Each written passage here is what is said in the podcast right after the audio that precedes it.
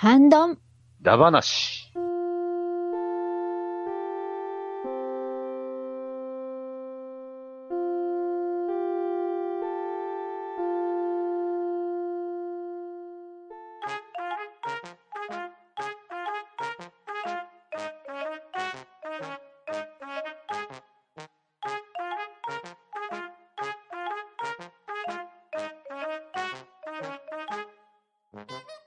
はい、こんばんは。ハンドンダ話始めていきたいと思います。まず、出席取ります。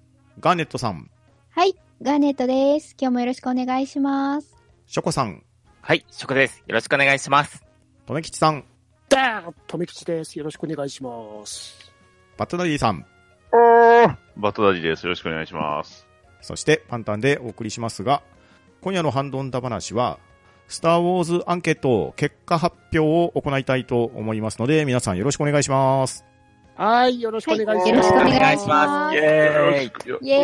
えなんか中盤家がいるんですけど。ー なんか、とあの、メダルもらえなくて辛かったのかな。はい。ハンドンダ話216回から218回にかけまして、スター・ウォーズ総選挙3部作、プリクエルトリロジー、オリジナルトリロジー、シークエルトリロジーをお送りしてきたんですけれど、その際にですね、スター・ウォーズアンケートにご協力をいただきまして、えーアンケート結果、有効投票数10票集まりました。おー。お、ありがとうございます。ありがとうございまありがとうございす。はい。今日はその熱いアンケート結果の発表をしていきたいと思いますので、皆さんよろしくお願いします。はい、よはい、ろしくお願いします。よろしくお願いしよろしくお願いまします。はい。まずは、エピソード1。スター・ウォーズシリーズの中で、一押し作品を教えてくださいという質問に対する回答なんですけれど、えー、ガーネットさんから発表お願いします。はい。それでは、スター・ウォーズシリーズの中で、一押し作品を教えてくださいについて投票された結果の方を発表していきたいと思います。えまず、1票投票された作品が2作品ありまして、マンダロリアン、クローンウォーズ、そして2票を投票されました作品も2作品ありまして、ローグワン、エピソード3、シスの復讐、そして1位となりました4票投票獲得しました作品はエピソード4新たなる希望でした。はい、以上ですありがとうございます。はい、ありがとうございます。なるほど。なるほど。ほど。はいやはりエピソード4が強いですね。ですねですうね。ん。まあ、一番なんていうんですか、やっぱり基本と言いますか。ね。ううんううんん。まずはここからって感じですよね。ですね。うんですね。そうですね。はい。というわけで、エピソード1の質問に対しては、半ばな的アンケートでは、エピソード4が最多得票を獲得したんですが、まあ、はいそれぞれのエピソードを選ばれた理由にですね、熱い投票が集まっていますので、そちらの方を紹介していきたいと思います。ではまず、クローンウォーズを選んだ理由について、ガーネットさん、お願いします。はい。映画ではなかったクローン戦争時代に起きたことが細かく描かれており、個人的には映画よりメインストーリー扱いという位置づけです。うん、なるほど。なるほど。はい。ということです。確かに。あのーうん。そうですね。あの、アナキンのあの、弟子とかも出てくるんですよね。う。うんんうんううんん。結構、あの、だいぶ長いはずですよ。そうですね。うんかなり長かったですね。そうですね。その弟子の方がエピソード9の方にちょこっとってところもありましたしね。うん。お、おうんうんはい。では続きまして、ローグワンが2票獲得していますが、こちらの選考理由についてを、ショコさん、お願いします。はい。えーと、まず、イップマンが出ているから。はい。なるほど。確かに。なるほど。あともう一件がですね、時代が出てこなくてもフォースを感じれて、エピソード4の始まりまで名もなき人々がこんなに頑張ってたんだってのが推したい理由です。といただきました。はい、ありがとうございます。はありがとうございますありがとうございまあーわかりやすいですね。ですねう。ん。まあまあまあまあまあ、ヒップ、ヒップマンというかね。はい。ドニー・エンさんがね、ね。出てきてますから。個人的には関羽ですけどね。確かに。そうですね。はい。では続きまして、エピソード3、シスの復讐。こちらが2票獲得しておりますが、こちらの選考理由については、ともきさん、お願いします。はい。目を見張るライトセーバーのシーンはもちろん、冒頭の戦闘シーンのワクワク感、グリーバス将軍の圧倒的デザイン、数々の名言、地の利を得た、あんたが憎い、など、ヘイデン・クリステンセンのビジュアルの仕上がり方など良い点は枚挙にいとまがありません。ですが、最も注視すべき点は、ヨーダ無能説が立証されたからではないでしょう。ダース・シディアスの存在に気づけない老害。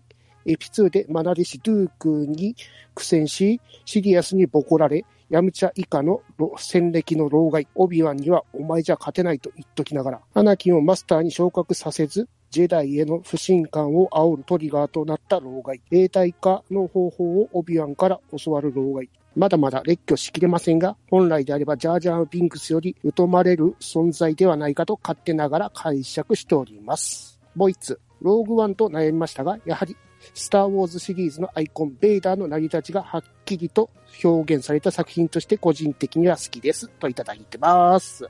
はい、ありがとうございます。ありがとうございますあこの方、ヨーダに恨みでもあるんですかね。すごい、すごい書いてますけど。まあまあまあ。まあまあ、こういう見方も確かにできはしますからね。でも、オリジナルでも、そうですよね。そんなに役立ったか。まあまあまあまあまあ。まあ大事な役割ではあったと思いますけど。うんジャージャービンクスよりってなかなか強烈です。あのジャージャーですよ。なかなか厳しいですね。まあはほぼほぼ真実なんでしゃあない。うんやっ。ぱりね、エピソード3はやっぱ最後のね、あの、ダース・ベイダーのあのシーンがやっぱ良かったですね。そうですね。ねうんおーってテンション上がります。うん はい。では続きまして、エピソード4、はい新たなる希望の選出理由を、バツワリーさん、お願いしていいですか？はい。えー、では、えーエピソード4、紹介させていただきます。やはり魅力のすべてが詰まっている。デジタルリマスター版を映画館で見たのも思い出深いので、えー続きまして、映画的の順番的には序章なのに、実はすでに物語が明けていたというのが好きです。えー、あと他には、高校の時、招待券を手に入れて鑑賞した。一発で魅了された。当時、ビデオという文明の利器が手に入らなかったので、かっこ120万くらいした。えー家庭で手軽に見ることができるなんて想像もしてなかったから、物語の全シーンを目に焼き付けようと映画館に毎週通った。覚えている限り20回以上は見ました。字幕を読まなくても英語がスラスラ入ってくるくらい覚えた。が、今はもう記憶細胞が死滅。ライトセイバー違うでしょ。光線剣。フォース違う違う。理力。公開最後の週、かっこ8月末は、毎日見に行ってフィルムの耐久力が落ちたのか、毎日上映フィルムが切れて上映ストップして、だんだんいろんなシーンが飛ぶようになった。そんなフィルムに傷がついた映像が私のエピソード4と呼ばれる前のスター・ウォーズという名作の記憶です。えー最後に、小学生の時、劇場公開当時にリアルタイムで見たのですが、それまで見たことない世界観、デザイン、映像などのあまりのインパクトに度肝を迎えたので、といただきました。ありがとうございます。はい。はいありがとうございありがとうございま。ますすありがとうございます。はい。これあの、そういうことなんですよ。あの、ライトセーバーの翻訳はあの、光線剣。うん。ね。あの、フォースじゃなくてうん理力って。いうんいうふうに書かれてたんですよね。うんこれはこれでね、すごい名役やなと僕は思うんまあ確かにそうですね。う。いや、うんそうなんですよ。力っていうだけではなく、なんか理力っていうふうにすると、なんかこう人の内から出る断りの力ってことですごいなんか、うん。ね、なんか意味ありそうじゃないですか。うんだからこれはなかなか、うん、あの、こっちの方の翻訳は翻訳、あまあね、翻訳も名訳やなと思いますけど、うん。まあねね、今ではね、あのデジタルリマスター版がいろいろ、ね、いろんな、いろいろ追加されて、うん。うん。ね、出てきてますんで、まあ、それでもね、なんかこう、見直しじゃないんですけど、この、それぞれのバージョンが、こう、全部コンプリートしたやつとかもあったら面白いと思うんですけどね。そうですうん。ね。ですね。うん。まあそしてね、この貴重な感想ですよ。リアルタイムを見られていたっていうところが素晴らしいですよね。すごいですよねお二人も。おらおられますそうか二人そうなんですよ。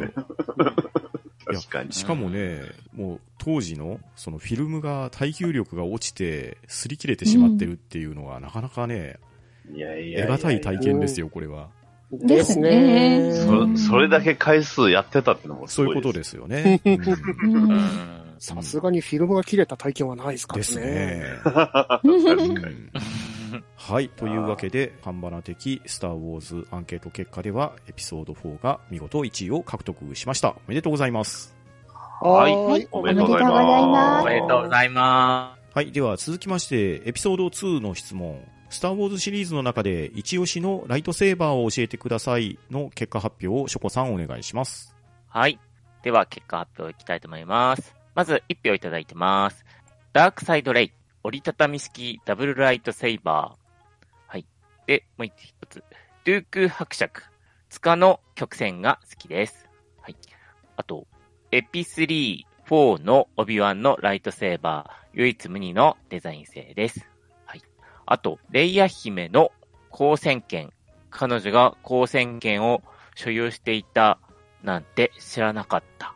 はいと、アナキン、ルーク、ハン、フィン、レイが使ったライトセーバー。ジェダイじゃなくても起動するんだと驚いたし、歴史と共にある武器、希望でもあり、ある意味では呪われている。はい。ダースモールのやつ、両場でかっこいい。ここまでが1票ずついただいてます。で、次が2票の分ですね。はい。マスターヨーダのライトセーバーが好きです。と、こちらも、マスターヨーダですね。型式ショートライトセーバー。種別シングルブレード。ヨーダの持つライトセーバーです。エピソード2のダース・タイラナスとの戦いがかっこよくて。はい。で、次は、ダース・ベイダーですね。こちらも2票いただいてまして、やっぱりベイダーの赤セーバーかな。はい。もう一つ、ダース・ベイダーのライトセーバー。初めて登場した時、漆黒の仮面騎士の手から伸びる赤い光剣というコントラストに釘付けでした。グリップデザインも重厚かつシャープでかっこいい。といただきました。ありがとうございます。はい。はいありがとうございます。はいありがとうございます。はい。こちらの方は票が割れましたが、アンケート結果上は2票獲得したダース・ベイダーのライトセーバーとマスター・ヨーダのライトセーバーが2票ずつ獲得で同率1位という結果になっております。なるほどなるほど。ヨーダは、いや、やっぱりヨヨーダはね、やったこととは反面、ライトセーバーは人気ということで。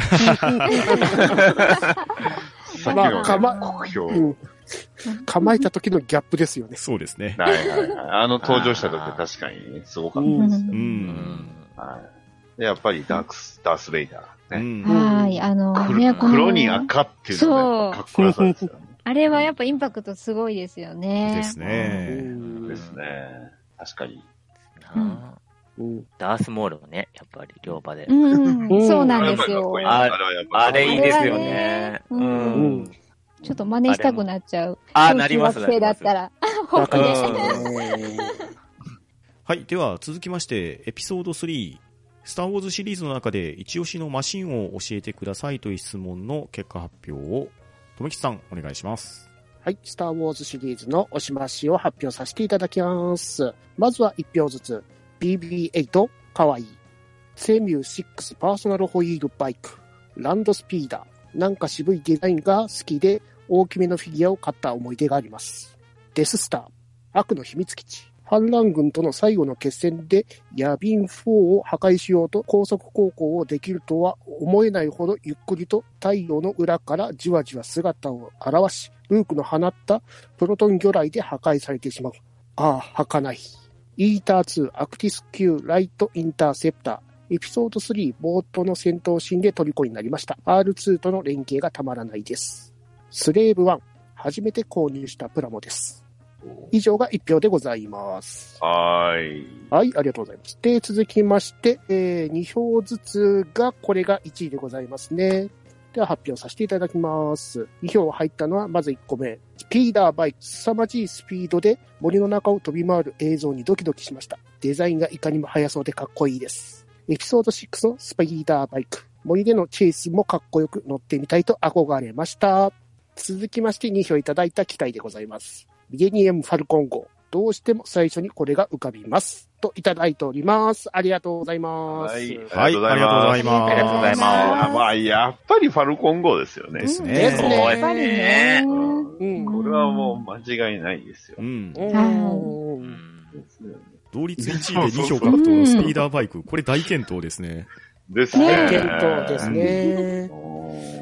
おあの、スター・ウォーズのアーケードゲームの中で、うんそのエピソード6のゲームシーンが出てくるんですけど、それだとスピーダーバイクで成立しながらシューティングするっていうゲームだったんですね。おー、いいじゃないですか。うまん。あ、任天堂64のやつも出てきますけどね。右と左にフルごとしかできない。うん。ありましたけど。まあでも確かにね、象徴的なマシンではありますよね。はいはい。ですうね。んあれがね、こう、注意ってこう、高速で、そうそうなかなかそうそうそうそう。うんうん低いです。うん。確かマンダロリアの中でも IG11 が乗ってきますからね。おーいいじゃないいいじゃないですか。うんめっちゃ熱いシーンですからうね。んですね。あとはまあ、スレーブ1。うん。スレーブ1ってね、皆さん覚えてます？これはあれですよ、うんあの、ね、まあ、マンダロリアン族ではありますけど、あの、ね、賞金稼ぎの彼が乗るうん。プレイですからね。あれですね。うん。あの、立ってるか寝てるかよくわかんなそいね。そうそうそうそうそう。なぜか、あの、縦、縦で移動するんですよね。そうっすよね。で、倒れる方がなんか普通の携帯みたいなそう。そう。着地してるとき寝てね、これみたいな。そうなんですよね。うんボバフェット、ボバフェットはどうやって乗ってるんでしょうね。まあ、まあ、あの、とにかくね、あの、スターウォーズの今のバンダイから出てるプラモがどれもめちゃくちゃいいプラモなんで、ううん。ん。いいですよね。個そして人的にお。すすめは、まあ、デストロイヤー級なんですけどね。あれが、あれがなかなかすごいけど。そして押し機体の中に入っているデススター。確かに、確かにマシン。マシンではあるけれど。向こうから来るしまあまあね、あそうなんですね。光高速航行もできるんですね。でも、でも確かに一撃なんですよね。そうそう穴にね、光のやつをポロッと入れたら、そうそうこう、ドコーンってこう、ローグワン頑張った頑張りましたね。なかなか吐かないんでうんね。うんはい。はい。というわけで、エピソード3のスター・ウォーズシリーズの中での一押しマシン、ハンドンダ話的なアンケート結果は、ミレニアム・ファルコン号とスピーダーバイクのダブル受賞となりました。ありがとうございます。はい。ありがとうございます。ありがとうございますありがとうございます。はい、では続きましてエピソード4、スター・ウォーズシリーズの中で一押しのキャラクターを教えてくださいというアンケート結果なんですが、まず1票獲得からはい。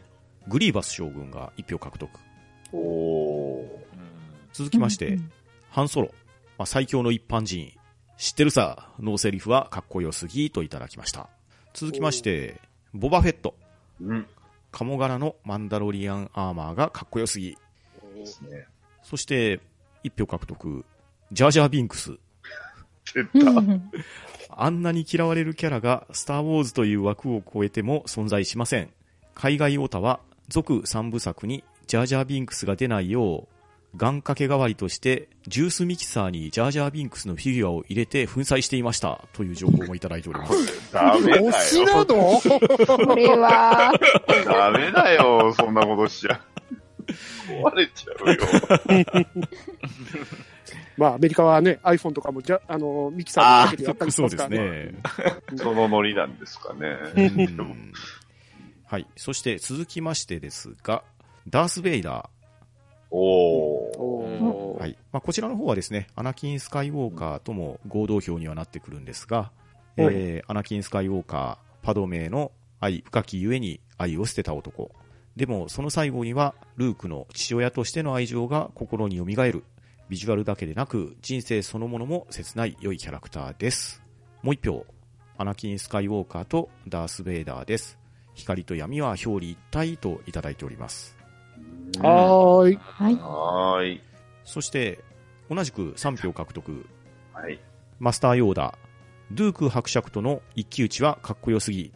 ただ一点だけ、ヨボヨボで杖をつきながら歩いていたのに、戦闘になった途端元気になったのだけど、できれば杖が座頭位置よろしく仕込み杖であればよかったのにと思っています。続きまして、CG のようだ。こいつ、動くぞ。もう一票。マスターヨーダが出るたびに、ついに焼ける自分がいました。といただきまして、3秒獲得のヨーダと、アナキン・スカイウォーカー、ダース・ベイダーが同率1位という結果になっております。ありがとうございます。はい。ありがとうございありがとうごまざいます。あれ？その結果さっき見なかったっけ？す。ロードボロカス言われてたのに、まさか、ハンバー的にはようだ。え、ライトセーバーと一緒？そういうことですね。そういうことです1、2が。はいあ、1位かヨーダ。大健闘してますね。うんやっぱり、やっぱりヨーダですな。マスターヨーダ。ねマスターヨーダ、うんさすがだぜ。さすがですね。うんもう CG バリバリですからね。そうですね。人が演じてたら怖いっすよ。いや、クレイアニメーションだったかもしれないですね。じゃないですかむ。昔はね、あ、そうですあね。エはいエピソードあの登場は5の時が、うんまだうん最初はマペットですよね。ですですねで。す。ううんん。あで、だそれか、かららあの、新しリマいシリスターーズの時に、で、ですよね。うん。CG になったって。うんうんうんううんんで、エピソードただ、3で今、回、うんあの、刀を抜いてっていうことですよね。はい。ですね。はいはいあ。うんあの杖が実はライトセーバーだったっていうのは確かに面白ういですよ。ん。だったら面白かったですね。ですね。うんですね。はい。で、まあ主役はアナキン・スカイウォーカーですよ。はい。うん。ううんん。まあまあ、間違いなく、ね、人気キャラですね。ねですね。まあ、スター・ウォーズシリーズ一番出てますからね。まあそうですねで。はい。ねうんうん間違いなく。ローグ、ローグワンにも出てまうしたしね。ん、ですね。うんローグワンではもう、最後のね、ラスボス感が半端なかったですからね。怖っうんでね、あのキャラクターがそういえばキャラクターなのにおらへんやんっていうのは、まあ、実はもう一人ね、あの、スター・ウォーズ、忘れちゃいけないキャラクターはもうちょっと後に出てくるんで。うん。とは、なんかやっぱ、あの、ハンスロー入ってるんですけど、やっぱりルークが入ってこないのはなんていうかな。うんあーですね。うん。こう、1位って絞った時に、やっぱり、ヨーダとか、ダース・ベイダーに行っちゃって、あとは、個人的に思い出があるハンソロとか、ジャージャー・ビンクスとかにに 行っちゃうから、ルークって多分その次ぐらいに来るんじゃないかなっていう。あうんー2番目はルークみたいな感じなんですね。ああ、なるほどね。そうそう。主人公の差ががって感じですか？うんそうそうそうそうそう。んねなるほど。なるほど。はい。でも、中ばっかはいないですね。中いや、みんな大好きなのに。うん。なんででしょうね。うん、まあ、この一押しっていうところが難しいところですよね。うん。そうですね。なるほど。やっぱりメダルがもらえなかったからダメだったんですかね。ああ。悲しんでる。よしよし。はい。では続きまして、エピソード5。スター・ウォーズシリーズの中で一押しの惑星を教えてくださいという質問に対しての選考理由をマットナリーさん、報告お願いします。はい、えー、こちら実はかなり、えー、まあ、語りまして、非常にすごいですね。えー、まず1票獲得の惑星から、えー、デススター、惑星ちゃうやん惑星とかわかんないといただいてます。えー、続きまして、エンドア、続きまして、惑星ダソミア、ダースモールの故郷であり、ダークサイドが分担に組み込まれた惑星感が好きです。惑星ダゴバ、えー感想、臭そう。惜しい わ惑星ナブー。緑が多いから、えーヤブカも多そうなイメージがある。ヤブカは嫌いだ。ね。だから惜しい この惑星への答えはちょっとなんかすごいですね、皆さん。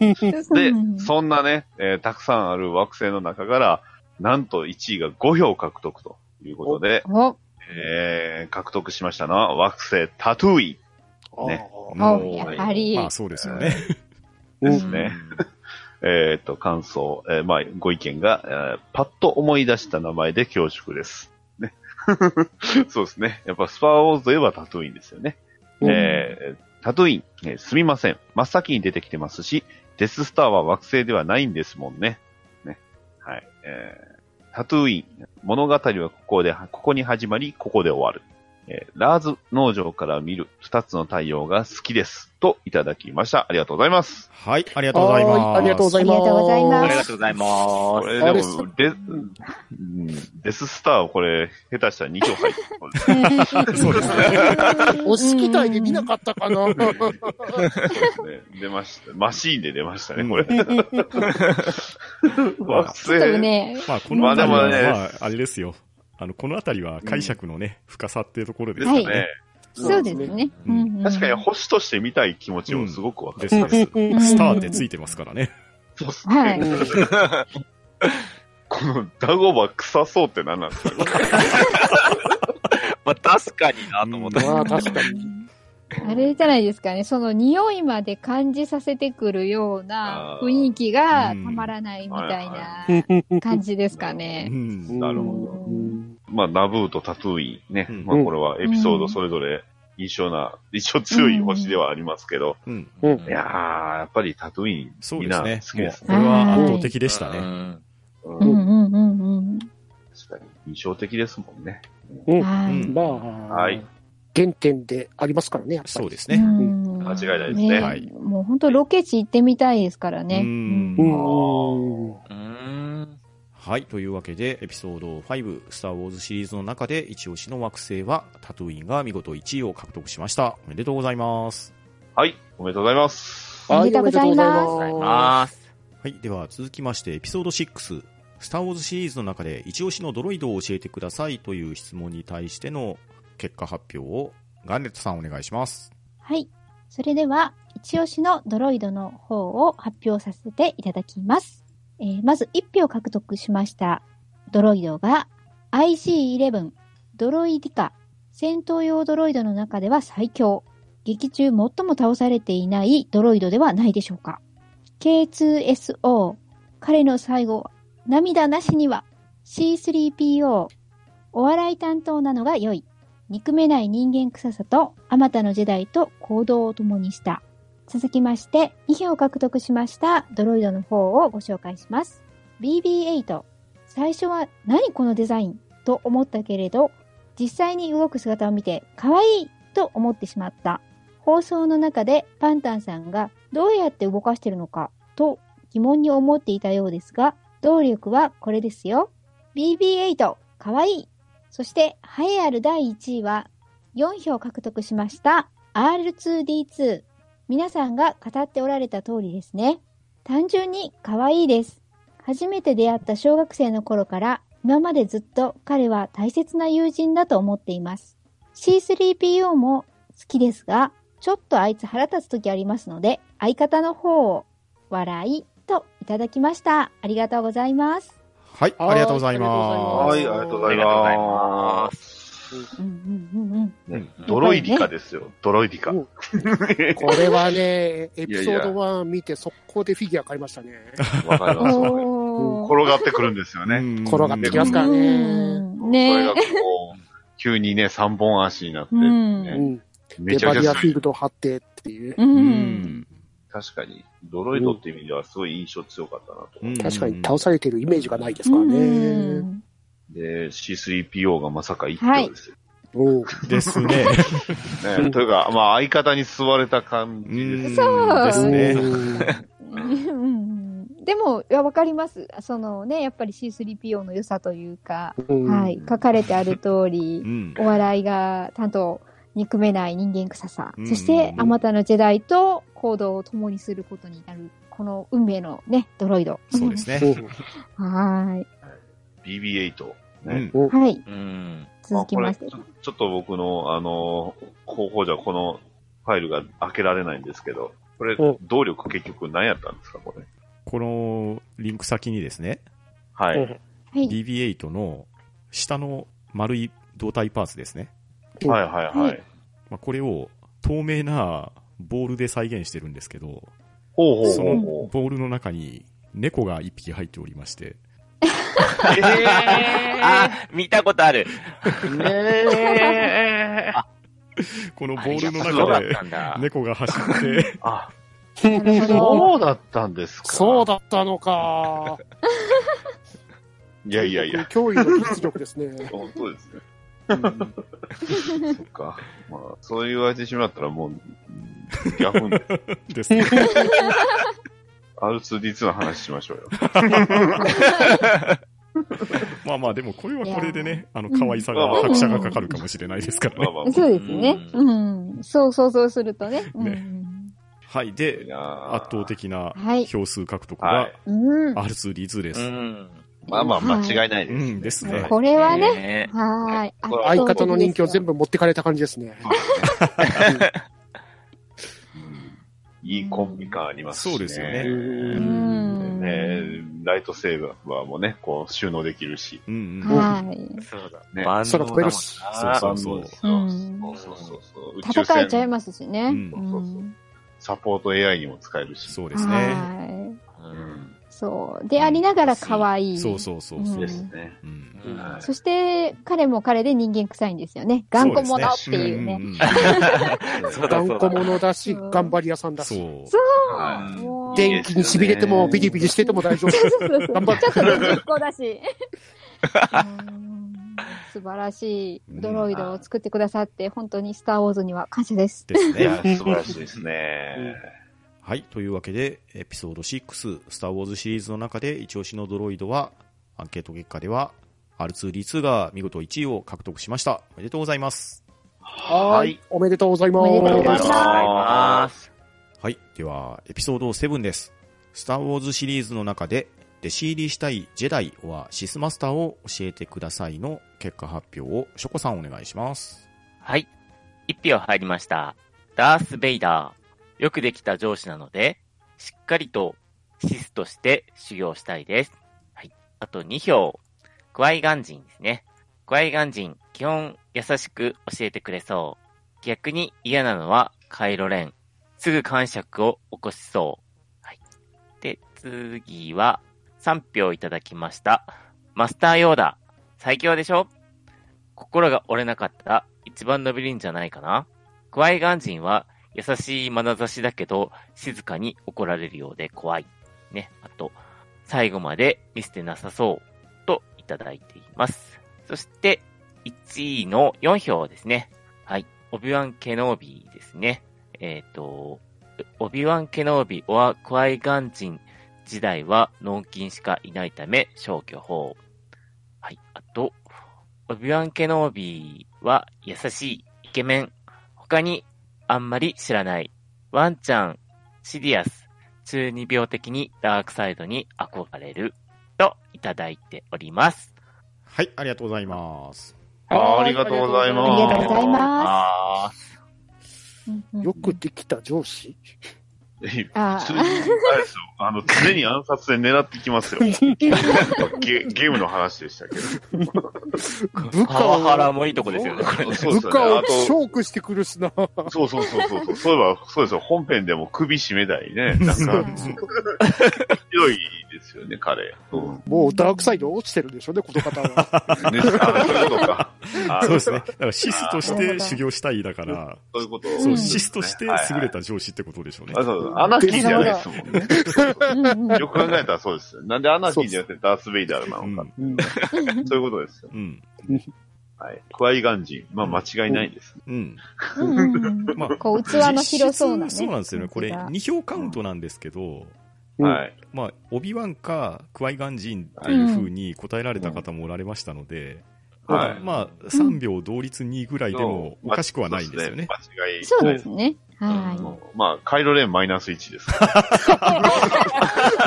なりたくないの？い。でも、でもわかる、言ってる。わかるわかりますよ。近づきたくねえ。うんそうですね。まず、まず、そうそうそう。ちゃんと部下としてちゃんと、ちゃんちゃんと勉強してから、女子になってくださいって言ってですもんね。はい。で、ヨーダですよ。うん。うん。やはり人気が高いですね。そうですねうん。うんそうだね。そうかな。でも、どうなんでしょうね。師匠としては、でもなまあやっぱり前その例がだって、うんまあ、ルーク伯爵見るとなんとも。まあ、それゆえに心が折れなかったらっていう条件付きですうね。ああええん。うん強くはなれそうですね、うん確かに。うんうんうんそして、オービワンですねそうで。すね。やはりオビワンですねうん。うん。いやーこれはもう中のね、あの、俳優さんのイワン・マクレガーにも今日ですうね、これ。ああ、それはありますうんね。うん。うん、いやーやっぱりこの、かっこいいもんね。俳優さんかっこいいですうね。んかっこいいですかね3、4、5のお帯ワンもいいなと思いあまあ、いいですそうね。うん渋くはいですねす。。うん。うんまあ、ねこうなってくるはとい、早くオビワンのね、スピンオフストーリーが見てみたいですね。あはい。ぜひお願いします。早くやってほしいですね。はい。というわけで、エピソード7、スター・ウォーズシリーズの中で弟子入りしたいジェダイ・オア・シスマスターは、オビワン・ケノービが1位獲得でした。おめでとうございます。はーい。おめでとうございます。おめでとうございまざいます。はい。では続きまして、エピソード8、一押しのスター・ウォーズゲームを教えてくださいという質問に対しての結果発表を、とめきちさん、お願いします。はい。一押しのスターウォーズゲーム発表でございます。まず、お二人ほどプレイしたことがありません。ゲームはしてないですって件がありました。では続きまして、一票の作品を二つほど。PC98 時代にエピソード4のデススター戦のシューティングゲームがありました。名前も覚えてませんが、激ムズにやり込んだ思い出。続いて一票。スターウォーズバトルフロント2。はい。以上が一票でございます。では続きまして2票いただいたゲーム、スター・ウォーズ・バトルフロント1。そして第1位4票いただいたゲームは、ファミコン版スター・ウォーズ。ファミコンをちょっとプレイしたぐらいで、意外とゲームはほとんどやってないんです。スター・ウォーズ、ファミコン、ナムコ、PS4 のリアルなやつも手を出しましたが、一番やったのはファミコンのやつですかね。ファミコン版のこれしかプレイしたことがない。ファミコン版スター・ウォーズでしょうか？といただきました。ありがとうございます。はい。ありがとうございます。はいありがとうございますす。まさかの PC98。うんこれは調べたところ、スター・ウォーズ・アタック・オン・ザ・デス・スターっていうゲームに当たるみたいなんですけれど、うん。ワイヤーフレームでこう 3D シューティングができるみたいな、そんな感じですね。確かに、すごいですよね、これ。うんなかなかこれはここれでこいい味がある。ですね。うんうん。いいですね。一番最初なので、アーケードにあった感じのやつの感じですかね。うんあうんあ、アーケードありましたね。うん。確かに。うんでで、一票いただいたのが、フロント2。うん。マジっすか？いやね、いろいろ物議はかましたけど、あの、通商連合のあの、ドロイド軍を操れるっていうのはすごい良かったんですよね。はいはいはいはい。うん。うんうんうんバトルフロント1の方にはドロイドを操れることはなかったですからああ、ね。そうか。なるほど。うんうんそして、バトルフロントワンですね。はい。1。うんうん。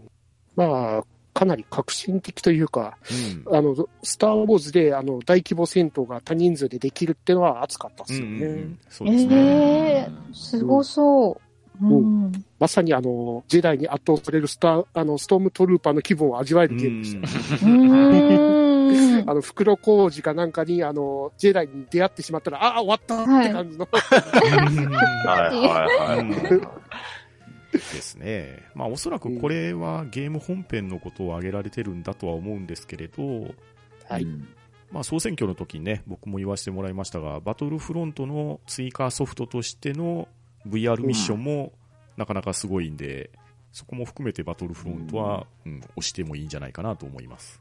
ですね。うんはい。そして1位、1位。はい。来ましたよ、サソリベイダ僕 もやったことありますけど、結構難しい。ー。いや、難しいですよ、あれは。なかなか。難しいですうね。ん難しいです。まあでもね、やはりゲームとしてはね、なかなか楽しかったんですよ、これ。まあまあまあまあ。ういん。やー、でも、うー64のも入ってないし、うーん、そのフォースアンリーシュってないのがショックですね。これは、半ばな的アンケート結果なので、はい そのエピソード4ですね。リアルに見られた世代の方とか、あまあ、あとそうか。ん僕とかの世代の人は、やはりファミコン版から慣れ親しんでいるので、あーまあ、結果こうう。いうところに落ち着くのかなっていうのが、そうですね。うんなるほど。意外とあの、うんレゴのスターウォーズも面白いんでね、もし。うんうん。うんあ まあ、いいゲームはねねたくさん出てますけれどね、まあ、そんな中で一押しっていうことなので、まあ、はい。まさかのラムコということで。はい、はい。はい。というわけで、エピソード8、一押しのスター・ウォーズゲームは、ファミコン版のスター・ウォーズが1位獲得しました。おめでとうございます。はい。はいおめでとうございます。おめでとうございまはい。それでは、いよいよ最後のエピソードになります。エピソード9、はい一押しのスター・ウォーズグッズを教えてくださいの結果発表を、パトラリーさんお願いします。はい、えー、こちら、ね、普通、これ全部バラバラになると思ったんですけど、まさかの1位がね、ありましたので、えー、ではまず1票獲得の作品から、えー、ハッシュタグで紹介したカーズとコラボしたミニカー以外だと、R2D2 型のケース入りの文具セット、海外商品でした。えー続きまして、当時の映画のパンフレット、ポストカードですかね。えー続きまして、昔映画館で購入した R2D2 のドリンクホルダー、えー続きまして、レゴのキーホルダー、えー続きまして、スター・ウォーズ大カストステッカー、えー続きまして、ハンソーの銃、かっこ音の出るおもちゃ、ディズニーランドのスターツアーズの後、ついお土産屋で買ってしまいました。えー続きまして、スター・ウォーズザ・レガシーコレクション。子供の頃、親に買ってもらって、全部は揃えられませんでしたが、一つずつ増えていくのが嬉しくて、今でも大事にしてます。フィギュアです。えー続きまして、BB8 ラジコン、かわいい。そして、栄えある第1位、2票獲得しました。こちらが、ケナー社製フィギュア。えーこちら、ケナー社のフィギュアということで、まあまあ仕上がりがあれですが、コレクションしたくなるんですよね。なんか30体ぐらい家にあります。わら、といただきました。ありがとうございます。はい。ありがとうございありますがとうご。ざいます。ありがとうございますありがとうございます。はい。うんということで、1票獲得の、この R2D2 型のケース入り文具セットってどんなんなんでしょうね、これ。立体なんですね縦に長い。そうそうそう。ああ、どうなんでしょうね。あの、鉛筆立てみたいな感じなんですかね。そうそうですよね。あーあ、そっかそっか。あ私 R2D2 型だと縦ですようね。ーんあの、そうですよね。カンペンみたいなのを。ああ、そういうイメージ想像してたんですけど、ができますよはいね。イメージをしたはいやー、どっちかか知りたいですねうん。立体的なものペンを出してほしいと思ったら、シュポーンって出てくるかな。ああ、いいですねい。や、いいじゃないですか。下にあのタイヤみたいなやつ動かしたりしたらいいですよ。でで、机の上コロコロコロコロって転がしたいですね。それで消せたりしたら最高ですね。ですね。いいですね。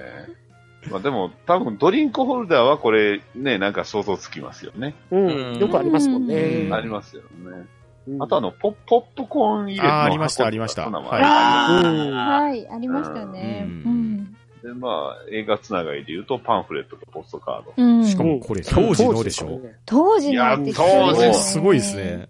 価値は高いですね。うんで、レゴのキーホルダうんうんはいうんー。いっぱいありますよね。ですよね。はい。で、ダイカストステッカーってこれ何なんですか？これ、富吉さんが挙げられてたやつと一緒のやつですよね。ああ、でそっか。す。うん。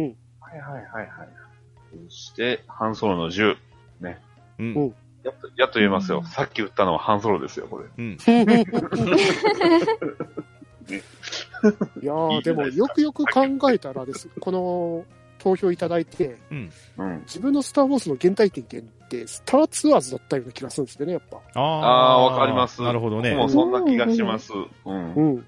めっちゃぐるぐる回されて、えらい目にあったというかそうそう親に、親に騙されたんですよ。怖くないって めっちゃ怖かったんですけど。いや、まだあんまりスター・ウォーズのこと知らないけど、うんうわ、めっちゃかっこいいし、めっちゃ面白いみたいな。またスターツアーズに、あのスターツアーズに乗るまでがなんかすごい、あの、雰囲気が出ててよかったあですねうんあうんーですはいはいね。はいはいはいはい。そうだ。うん。いや、お土産で欲しかったな絶対っていう。うんん。今やったら絶対買いますね。ですです。確かに。で、このザ・レガシーコレクション。うんはい。これあの、何かっていうと、あれです。あの、スター・ウォーズのあの、ストームトルーパーとかが、あの、ブリーフになってる、あの、フィギュアですうね。ん。うんあの、あのーストームトルーパーの顔が後ろに、まあ、プリントされた型紙が、まあ、あのーブリーフのケースみたいになってるんです。へで、え。前に、あの、フィギュアがついてるシリーズで。ああ。うん割とね、売ってましたね、これは。あのーまあ、あと、まあ、1位に取ったあの、ケナー社の後ですね。これ、うんどこの会社だったかな。うん。で、こ結構、あ、ハズプロですね、ハズプロ。ハスプロですか。ハズプロ、うん、ハズ、ハズ、ハズプロなんで、うん。いろいろアメコミとかの、えーグッズも今作ってるところで、う。ん。結構、うんクオリティ自体はね、すごいいいんですよ。う。うんん。はい。何に比べてっていうと、次ですけどね。はい。で、ケケナ、ケナの、えーケナ社フィギュアです。あ、ごめんなさい。うんその前に、え、BB8 のラジコンでしたね。うん。でラジどうやっコンってて動くんだろうん。僕もそれ言おうとした。う。ね確かあ猫か。ラ、ラジコンとは。わからんです。ハムスターかもしれないですよ。そっか、最近のラジコンは動物を動力としてるんですね。いや、結構でもサイズはちっちゃいみたいですよ。うんちっちゃいですからね。うんあーでも可愛いかも。それがこうね走り回ってるのを見るの。今画像検索で見てみましたけど、結構なサイズうんと、でも手のひらサイズはありまあ、すね。でもこれ確かにピンキリなんですよ。あ、そうなんですか？えうん。へー。高いのはね、2万いくらぐらいするんですよ。おわおー。4万するほどのやつもありますよ。おお。うわなんか玄関先に置いときたい。ぁ。ですね。帰ってきたら、こう、ただいまって声かけたくなっちゃう。うんこれ BB8 確かに、ちたまょんまみたいなっと動動画で見たら、あれですね、わかりやすい。すごい。アレクサのあの BB8 版欲しいですね。そうそうああ R2D2 かそんな感じで。あーあ、いいかいいもい。や、もうそれは断然 R2D2 ですね。大丈夫なんですか？天気教えてって言ったら、ピピポポポポって。答えになってる。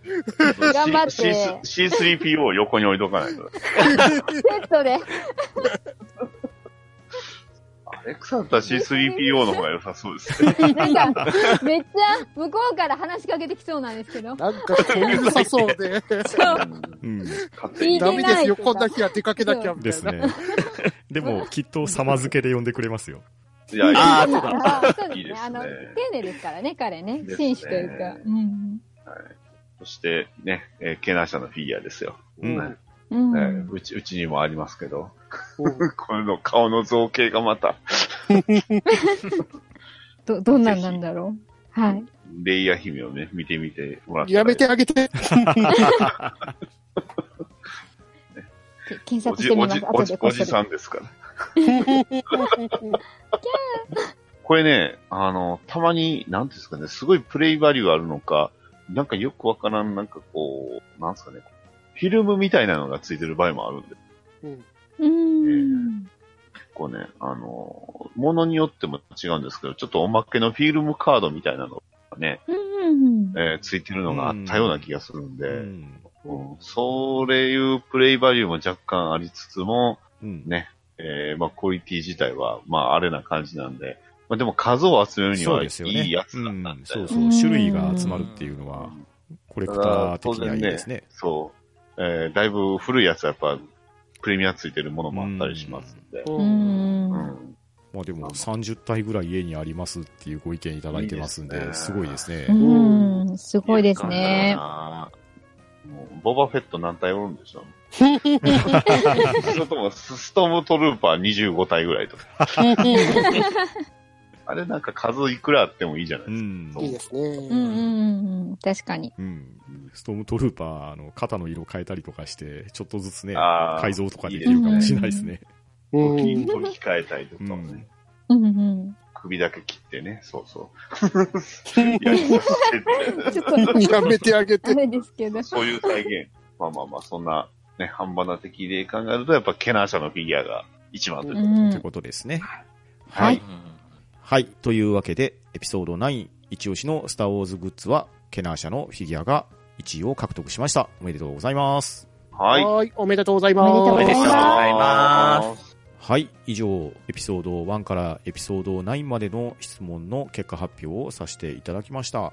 まあ、ハンドンダマなし的な結果にはなったんじゃないかと思いますけれど、ハンドンダマなしでは、第216回から218回にかけて、スター・ウォーズ総選挙ダ話、プリクエルトリロジー、オリジナルトリロジー、シークエルトリロジーとしてお話をしてまいりました。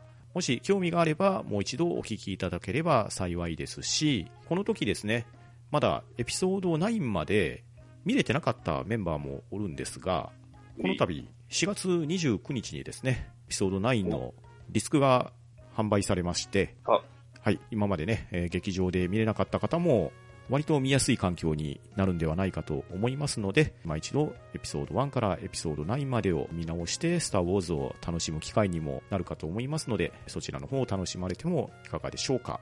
というわけで、ハンドンダ話、スター・ウォーズアンケート結果発表を終わっていきたいと思います。今日は皆さんありがとうございました。はーい、ありがとうございましありがとうございましたは。ん？た。と、んだ、ば、な、し、 May the Force be with you.